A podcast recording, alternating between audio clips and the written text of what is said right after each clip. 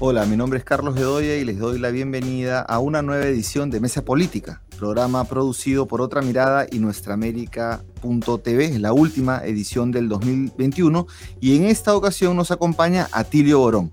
Para hacer un balance político de este año a propósito de las recientes victorias de la izquierda en las elecciones presidenciales de, Honduras, Chile y otros procesos electorales también en la región, no todos presidenciales, versus también la aparición de, o, la salida de los márgenes de, la extrema derecha, que constituye uno de los mayores peligros en América Latina. Bueno, es un placer tener aquí a Atilio, bienvenido, eh, Atilio, a Mesa Política. Hola, hola, muchas gracias. La verdad un placer estar contigo, Carlos, y en tu programa, así que, bueno, pues a tus órdenes.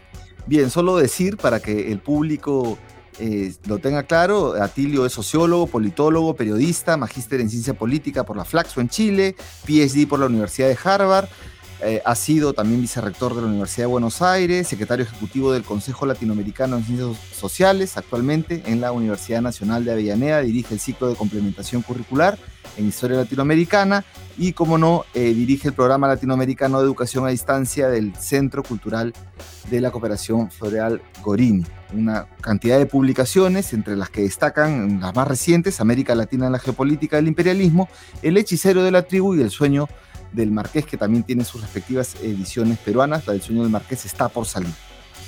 Bien, Atilio, al grano, este 2021 eh, ha sido un año con bastantes sorpresas y buenas noticias. También malas, pero en medio de la pandemia ha habido buenas noticias. La primera pregunta es, ¿cómo ves los procesos electorales de Honduras, Chile, antes Perú? ¿Estamos hablando de una nueva oleada progresista en América Latina o en todo caso, en qué se diferencia esta nueva etapa de la izquierda y el progresismo de la anterior que tuvimos? Bueno, a ver, son dos preguntas en una, ¿verdad? La primera sí, claramente me parece que hay un relanzamiento de un ciclo progresista de hecho, triunfo en las elecciones de Honduras, ¿verdad? Que fueron rigurosamente controladas, manipuladas y dirigidas por el gobierno de Estados Unidos, pero que no pudieron con el liderazgo fenomenal de Xiomara Castro, por una parte. En segundo lugar, el resultado de las elecciones en Perú, con todas las dificultades que hubo para que Pedro Castillo asumiera la presidencia y los problemas posteriores de la gestión ¿verdad? Pero de todas maneras es un signo político muy diferente al que había antes en el Perú. Y en tercer lugar, lo más reciente, el resultado eh, aplastante de la victoria de Gabriel Boric este domingo pasado en Chile. Todo esto, de alguna manera, y yendo al grano de tu primera pregunta, configura un nuevo mapa sociopolítico, por lo menos en, gran parte de Sudamérica, ¿verdad? Y en alguna medida en, en, Centroamérica con Honduras.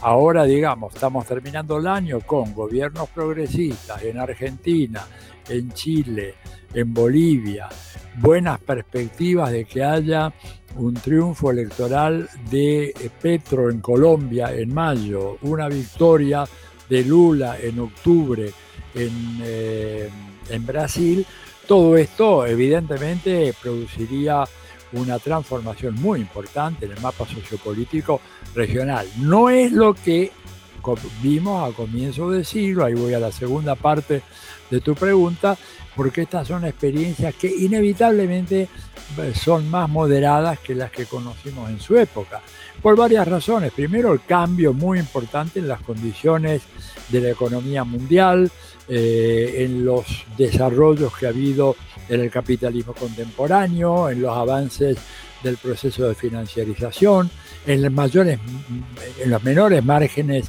de autonomía que tienen los gobiernos de la región, agobiados por crisis económicas, crisis financieras, problemas de la deuda, ¿verdad? Por una parte. En segundo lugar, porque los tres más importantes líderes de aquel proceso, que fueron Fidel, Chávez y Néstor Kirchner, ya no están.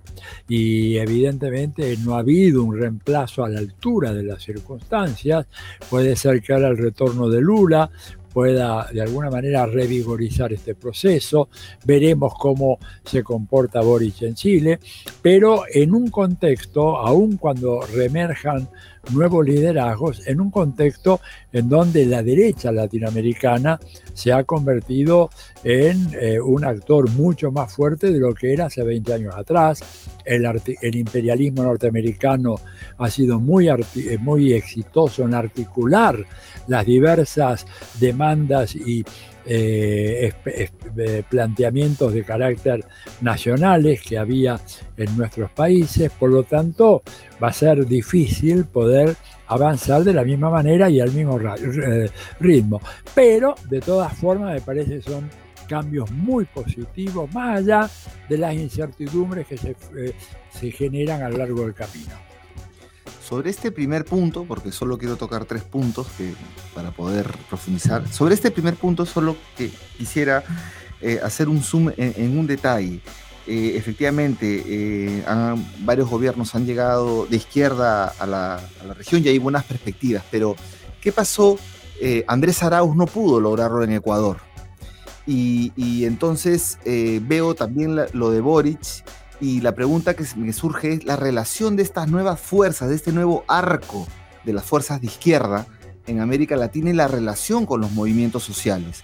Porque Andrés Arauz de alguna manera fue, pagó los costos de una mala relación de Correa con el movimiento indígena y de otro lado Boric más bien viene del movimiento social, eh, de estudiantil, ¿no? De y, llega a, a la moneda de esa manera. Entonces, la pregunta en general es, ¿cómo, ¿Cómo ves los desafíos en torno a la relación de eh, las fuerzas políticas de izquierda y el movimiento social organizado o las nuevas expresiones de los movimientos de la sociedad? Mira, yo creo que estos gobiernos, eh, una vez que se instalan en los palacios presidenciales, tienen que tener en cuenta de que están muy lejos del poder. O sea, hay una confusión muy grande que se ve en mucha gente del ámbito de la izquierda, en el periodismo, dice, bueno, Boric llegó al poder en Chile, o Castillo llegó al poder en Perú, o Xiomara llegó al poder en Honduras. Pues no, no han llegado al poder, han llegado al gobierno y gobiernos muy condicionados, muy mediatizados, porque los baluartes del poder social en América Latina continúan básicamente intangibles, no han sido alterados de una manera significativa. A ver, la, fenomenal concentración de la riqueza y la tremendamente desigual distribución de los ingresos en América Latina no ha hecho sino empeorarse, Carlos, en el marco de los gobiernos democráticos, lo cual es un escándalo. ¿verdad? Hoy en día, tomemos el caso de mi país, Argentina tiene hoy una peor distribución del ingreso que la que existía a la salida del régimen militar en 1983, después de 38 años de democracia. ¿Qué fue lo que pasó? Y tenemos mayores niveles de pobreza que los que había a la salida del gobierno militar. Lo mismo vale en Chile, ¿te das cuenta? La misma situación. Entonces, esto quiere decir de que han sido gobiernos que realmente no alteraron las relaciones de poder. ¿Y por qué no las alteraron? Bueno, porque muchos de estos gobiernos confían en la eficacia de la gobernanza a partir de las instituciones de los estados. Pero resulta que las instituciones de los estados, el rodaje institucional de los estados es eminentemente contrario o renuente a los cambios y a la innovación. La única fuerza capaz que puede tener un presidente de América Latina hoy, llámese Fernández, Lula, Boric, Castillo, eh, Luis Arce o quien quiera, es la capacidad de movilizar y organizar al pueblo, ¿verdad? En la calle. Eh, digo, esto no, es ningún descubrimiento, esto está dicho por Maquiavelo en sus textos, en los discursos hace más de 500 años. Entonces, lo que vemos con preocupación es que los gobiernos de izquierda en general se desentienden de esa tarea. Consideran de que realmente no es prioritario o que otros deben hacerla. Pero es una tarea fundamental. Boric parece estar muy claro en el sentido de que él debe organizar ese heterogéneo conjunto que se nucleó en Apruebo Dignidad. Y hay gente, me consta, porque he hablado con ellos en estos días, de que saben de que el esfuerzo organizativo del campo popular va a ser decisivo para darle capacidad de gobierno al gobierno de Boris. Que las instituciones no se la van a dar, él tiene un parlamento partido en la mitad. En el caso de Castillo, el gobierno de Castillo tiene una oposición que es mayoritaria, ¿verdad? Este, y eh, Xiomara Castro tiene una situación un poco mejor, pero no mucho mejor. Por lo tanto, yo creo que la relación esa que tú dices, movimiento-gobierno, es fundamental. Eh, y yo creo que, por ejemplo, el haber descuidado esa relación explica, por ejemplo, la suerte, el infortunio de eh, Dilma Rousseff, que cayó sin que hubiera una movilización de millones de brasileños en la calle defendiendo al gobierno democráticamente electo del PT. ¿Y eso por qué? Bueno, por un error estratégico de Lula que al poco de gobernar eh, se, se, dio ante los cantos de sirena de los neoliberales que le decían de que había que sacar a la gente de la calle porque eso ponía nervioso a los mercados, cuando los mercados están en un estado permanente nerviosismo, en Nueva York, en Frankfurt, en Singapur, donde sea. ¿Te das cuenta? Pero es un poco el argumento falaz de los ideólogos del neoliberalismo que dicen, no, no, si hay mucha movilización en la calle, los mercados se ponen nerviosos y los capitales huyen. No es cierto eso. Y en segundo lugar, sin tener a la gente organizada. Yo no digo que sea simplemente una manifestación así anómica, el que cause destrozos, no, no, digo, pero una manifestación organizada, una presencia organizada de las masas en la calle es lo único que garantiza la gobernabilidad de estos gobiernos de izquierda. Espero que Boris haya aprendido la lección. Creo que en Perú es una tarea que me parece a mí, humildemente lo digo como observador, eh, amigo entrañable del Perú, veo que eso está un poco atrasado y creo que esa es la gran tarea y la gran respuesta que tienen que dar estos gobiernos. De lo contrario, caerán presas del lawfare, de la oligarquía mediática, de las presiones de la embajada, de las presiones del Fondo Monetario, del Banco Mundial, de las ONGs manejadas a su antojo por Washington.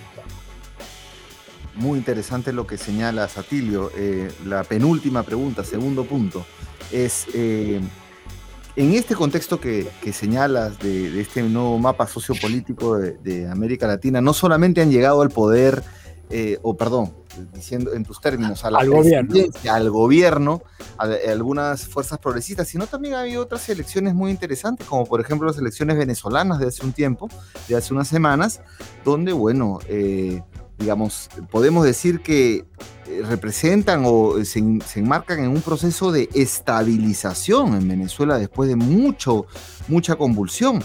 ¿Esto es una derrota táctica de la política norteamericana en América Latina o en todo caso, cómo se puede interpretar esto en el marco de la política norteamericana en nuestra región?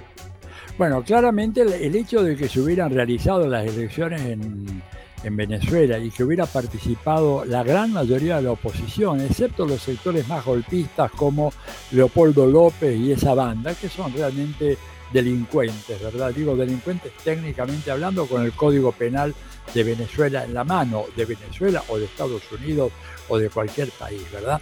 Este, ha sido un gran logro para el gobierno venezolano, pero al mismo tiempo ha sido una llamada de atención, porque si bien se ganaron la mayoría de las gobernaciones, como eran elecciones regionales, esos votos no se suman. Pero tú puedes hacer un cálculo hipotético sumando esos votos y si sumas esos votos verás que el chavismo salió perdidoso en esta elección, que la oposición en su conjunto, que está muy desunida, pero pensemos, en dos años más, esa gente va a estar muy fuertemente influenciada por Estados Unidos para unificarse bajo un liderazgo que Estados Unidos va a tratar de imponer, ahora que ya prácticamente han desechado a, Guaidó, aunque Biden lo acaba de invitar. ¿Recuerdas, Carlos, a la cumbre de la democracia? Invita a Venezuela, fíjate el papelón que están haciendo ya los americanos, es, realmente propio de lo que antes se llamaba una república bananera. Invitan a Venezuela e invitan a Guaidó que es nadie, no existe en Venezuela. Entonces creo que desde el punto de vista institucional el gobierno de Maduro se anotó una gran victoria, una gran victoria porque atrajo a la gran mayoría de la oposición. Ahora, recibieron un mensaje, ojo con la economía, tienen que acabar con la inflación, remontar los salarios reales, porque ha habido, digamos, una proporción de gente que votó mayoritariamente. Si fuera un distrito único, el chavismo habría perdido la elección. Y en, Argentina pasó lo mismo. En Argentina, fíjate que al gobierno le fue mal en las elecciones. perdieron, digamos, por lo menos dos millones de votos, ¿verdad? Dieron la mayoría de las provincias más importantes, también eran elecciones regionales, o sea, de gobiernos provinciales, legislaturas provinciales y diputados y senadores nacionales, y al gobierno no le fue bien. Claro, es muy difícil hoy en día producir los satisfactores que una sociedad necesita cuando tú tienes el tema de la pandemia, tienes la crisis económica del capitalismo que está afectando a los principales países del mundo, tienes el tema del comportamiento errático en, los precios de las commodities, tienes las dificultades del comercio mundial. Un país como Perú, por ejemplo, hoy se encuentra con dificultades para exportar porque resulta que no hay containers suficientes, lo mismo que en la Argentina. No hay containers, hermano. Esta es una cosa inédita, ¿te das cuenta? Y, y no solamente faltan los containers, no hay microchips. Está la Ford en los Estados Unidos parando tres o cuatro nuevos modelos, igual que la Chevrolet, porque no tienen microchips. ¿Por qué? Porque el 90% de los microchips se fabrican entre Singapur, Taiwán y Corea del Sur. Y esos países fueron muy afectados por la pandemia, por la depresión económica, por los problemas de transporte. Entonces, para nuestro gobierno, ¿verdad? Hacer marchar la economía correctamente, crecer y distribuir. Porque la Argentina, por ejemplo, este año va a crecer al 10%. Uno dice, uh, una tasa china. Bueno, ¿cuánto se derrama para abajo? Y muy, muy, muy poquitito. Y cuando el gobierno quiere sacar una legislación para favorecer una redistribución de la riqueza, bueno, ahí se le vienen todos los diarios, todos los economistas, todas las consultoras, el Fondo Monetario diciendo eso es populismo, no haga eso, hay que mantener la austeridad fiscal. Pero cuando tú tienes casi el 50% de la población debajo de la línea de la pobreza, una política de austeridad fiscal es una política genocida. Lo digo así para que quede muy claro en mi mensaje. Claro, porque significa muerte, significa muerte de mucha gente. Efectivamente, y lo que tú dices, el 2021 ha sido el año del rebote, del rebote económico en todos. Eh, también esconde muchas falsedades estadísticas, porque como el 2020 estuvimos parados, es un rebote, lógicamente, produces cualquier cosa y rebotas, pero al mismo tiempo ya se están señalando de analistas respetables como Oscar Ugarteche que el 2022 es un año bien complejo de, de no sostenibilidad de ese rebote en absoluto, ¿no? Y entonces trae bastantes retos. Sí, Oscar ha producido algunos de los mejores diagnósticos y él realmente es bastante pesimista sobre el 2022, eh, que tiene que ver con la economía latinoamericana, pero también la economía mundial. El problema es que la economía mundial está desquiciada. La gente de Davos, digo, que no son nuestros amigos, justamente son nuestros grandes adversarios, están preocupadísimos porque no logran recuperarse, porque todavía están pagando los costos de la forma como resolvieron la crisis de las más llamadas hipotecas subprime del 2008, ¿verdad? En donde la decisión fue financiar a los bancos y perjudicar a los, a los deudores. Y eso generó, ¿verdad?, un amesetamiento hacia la baja de la economía mundial que no logra recuperarse. Y agrégale a esto el tema de estados crecientemente endeudados, con deudas públicas gigantescas. El Japón, ¿verdad, Carlos? Que siempre ha sido exhibido como un país modelo, y lo es en muchas cosas, pero en términos de la administración financiera, la deuda pública del Japón equivale a dos veces y medio el Producto Bruto del Japón. Imagínate si Perú estuviera en una situación así, o Argentina nos invaden los marines y los SEALs y todo el mundo para que paguemos, nos agarrarían así el cuello para paguen, ¿verdad? Pero no pueden hacer eso con Japón porque además los europeos están todos con un nivel de endeudamiento entre 120 y 160%. Estados Unidos está en el 115, 120. Entonces, por eso están planteando, y esta es una idea que no circula en la izquierda latinoamericana, muchos economistas del establishment están planteando un jubileo universal de la deuda. ¿Qué te dice esta gente? No es que se hayan convertido al socialismo, pero dicen, así como a la salida de la Segunda Guerra Mundial, le perdonamos la deuda y no pagaron las reparaciones de guerra ni Japón, ni Italia, ni Alemania, y eso reflotó a la economía mundial, vamos a tener que hacer algo parecido ahora, porque de lo contrario el dinero no va a salir a ninguna parte. Entonces, en ese contexto, los países de América Latina navegan una tremenda incertidumbre, ¿verdad? Y, y que dificulta mucho la labor de gobiernos que tengan una inclinación de cambio social, reforma social, redistribución de ingresos, empoderamiento, extensión de derechos. Sí, efectivamente, hay antecedentes sobre eso. El año Hoover, por ejemplo, como se le llamó del no pago de deudas. Eh, bueno, eh, tercer punto y último, Atilio, de este balance, tiene que ver con algo que tú has estudiado muy bien y que tus últimas dos publicaciones son respecto a eso, que tiene que ver con eh, el papel de Mario Vargas Llosa, no como excelente literato que es, sino como articulador de las extremas derechas. No estamos hablando de las derechas tradicionales, porque él ha hecho otro viraje, ¿no? Del comunismo pasó al liberalismo, ahora pasa a la extrema derecha. Es decir, a la, a la, derecha, al sector de la política que no respeta ni siquiera el espacio de democracia liberal donde nos encontrábamos, por lo menos para negociar supervivencia algunos, ¿no? Pero él ya no, ya no, no está en eso, está articulando a Vox con lo más extremo de la derecha de América Latina y, y estos sectores han salido de la marginalización y están desatados. ¿Cómo ves esta amenaza en América Latina? Mira, la veo con mucha gravedad. Por suerte, cuando Vargas Llosa apoya a un candidato, ese candidato pierde. Eso, digamos, es una cierta nota de esperanza, ¿verdad, Carlos? Porque apoyó a Keiko, perdió, se tiró en contra de Xiomara Castra, perdió, eh, habló muy mal de Boris y perdió también.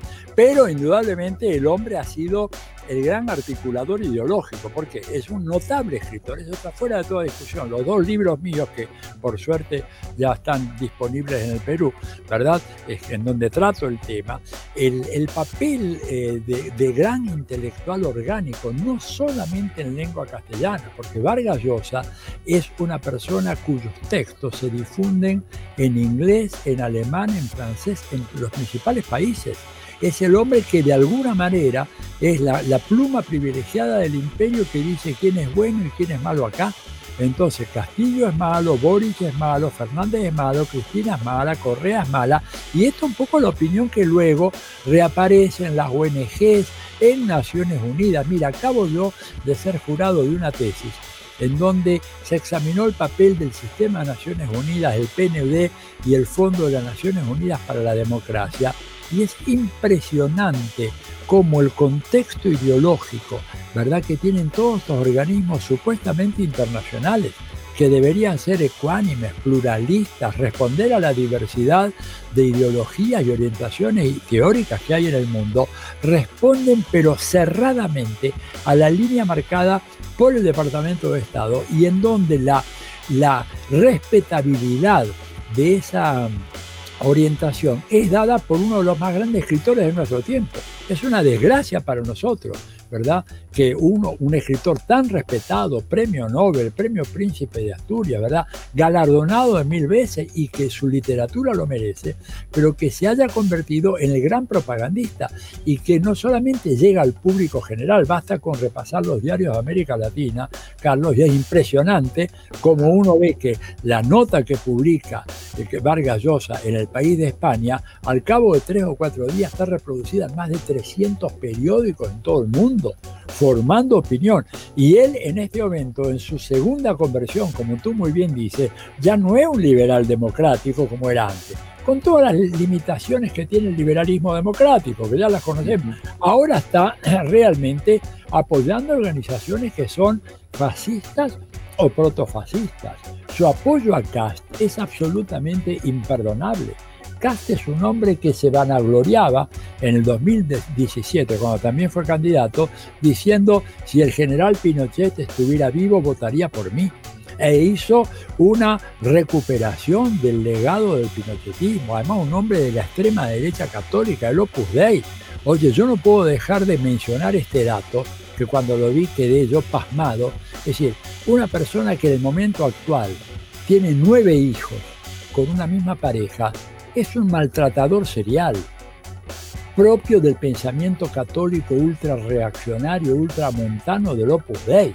Bueno, esto era Cast y esto fue apoyado por Vargas Llosa, ¿verdad? Que obviamente en sus escritos antes estaba en contra de esta barbaridad y proponía controles de natalidad, de planificación responsable, etc. Y ahí tenés este energúmeno, convirtiendo a su mujer, ¿verdad?, una verdadera paridera, nueve niños, ¿verdad? producidos a lo largo de tantos años. Y él apoyado por Vargas Llosa. No solamente eso, apoyando el gobierno de Iván Duque. Iván Duque tiene el más triste récord en América Latina. Es un líder social de pueblos originarios, afroperuanos, perdón, afrocolombianos, eh, eh, campesinos, un líder social cada dos días, un poco menos. No llegan a ser 48 horas asesinados por las fuerzas de seguridad del Estado. Lo ha denunciado la ex senadora Piedad Córdoba en la Comisión Colombiana de Derechos Humanos. Lo, hace, eh, lo ha denunciado el candidato Gustavo Petro. Y sin embargo, hay una nota, tu vida ahí en el sueño del Marqués, comienza por esa exaltación que hace Vargas Llosa, ¿eh?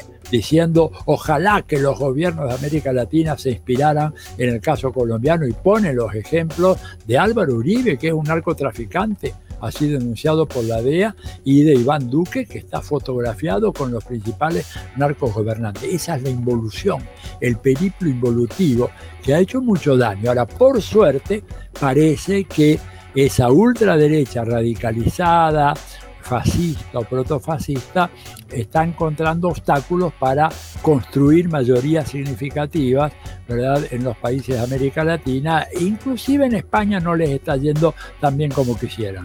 O sea, se han fortalecido, la extrema derecha se ha fortalecido como tendencia en lo que es la derecha y en muchos casos conduce, ¿no? O la, la lleva, aquí como en el Perú, ¿no? Los sectores más a la derecha están conduciendo a la derecha pero en la sociedad no logran, digamos, cuajar.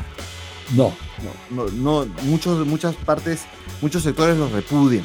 ¿no? Aquí en el Perú, por ejemplo, el golpe de Estado, el asalto al poder del año, del año pasado, 2020, totalmente por un organización comandado o la cabeza política de una organización de extrema derecha como la Coordinadora Republicana, fue completamente eh, repudiada por la población y duró seis días.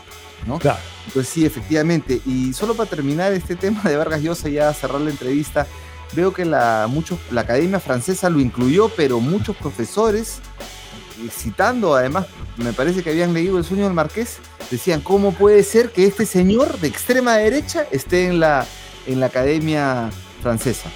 Sí, fíjate que lo vetaron, finalmente creo que no ingresó, por lo menos hasta donde yo sé, parecería ser que la respuesta generalizada, ¿verdad? De gentes que no son de izquierda en muchos casos, pero que son liberales o, demócratas y que no admiten esta involución realmente escandalosa que ha tenido don Mario, eh, que se, lo ve muy mal, ¿no es cierto? Inclusive ya no tiene la, fluidez de palabra porque él era realmente un gusto escucharlo, ya ahora no es tanto así. Y creo que esa desorientación lo ha llevado a pretender prohijar gentes con las cuales él aún en su época en que ya estaba muy, muy jugado con la política de Margaret Thatcher, etcétera, pero no llegaba tan lejos como apoyar a un tipo como Abascal, que debe ser un, no sé, un chon o algo, porque hubo un virrey muy importante en el Perú, ¿no? Recuerdo yo de mis estudios de la historia latinoamericana, el virrey Abascal, que, que tiene un prontuario bastante nefasto. bueno, este debe ser un descendiente de aquel, no puede él hacer esto. Y, y ahora dicen que está sumamente eh, como acongojado, hasta inclusive deprimido al ver que América Latina no lo escucha y que aquellos que él apoya eh, son personajes realmente impresentables. Francamente. Bueno, Atilio, te agradezco muchísimo por todo este panorama que nos has dado eh, de América Latina y sin duda este año es para mí ha sido un año bisagra, ¿no? Y vamos a ver varios procesos desencadenándose con lo ocurrido en el 2021. Te agradezco mucho y no sé si quieres agregar algo más antes de cerrar. Nada, que comparto tu cauteloso optimismo. Yo creo que va a ser un año difícil, como dice Oscar eh, Ugarteche, pero creo que políticamente se pueden empezar a acomodar los tantos. Tengo gran esperanza de un triunfo en Colombia y un triunfo en, eh, en Brasil. Y eso, Carlos, tendría una gravitación enorme, enorme, sobre todo a Sudamérica. Sería un factor de estabilización para el Perú. Digo, Creo que eso va a ocurrir y la verdad que me hace encarar el 2022 con un cauteloso tiempo. Bien, muchas gracias Atilio Y con ustedes, amigos y amigas, será hasta otra oportunidad. Les invito a entrar a otramirada.pe para encontrar esta entrevista, al portal también de Nuestra América TV, esta entrevista y mucho más contenido. Muchísimas gracias. Gracias a Tilio. Feliz de fiesta. Un abrazo para ustedes.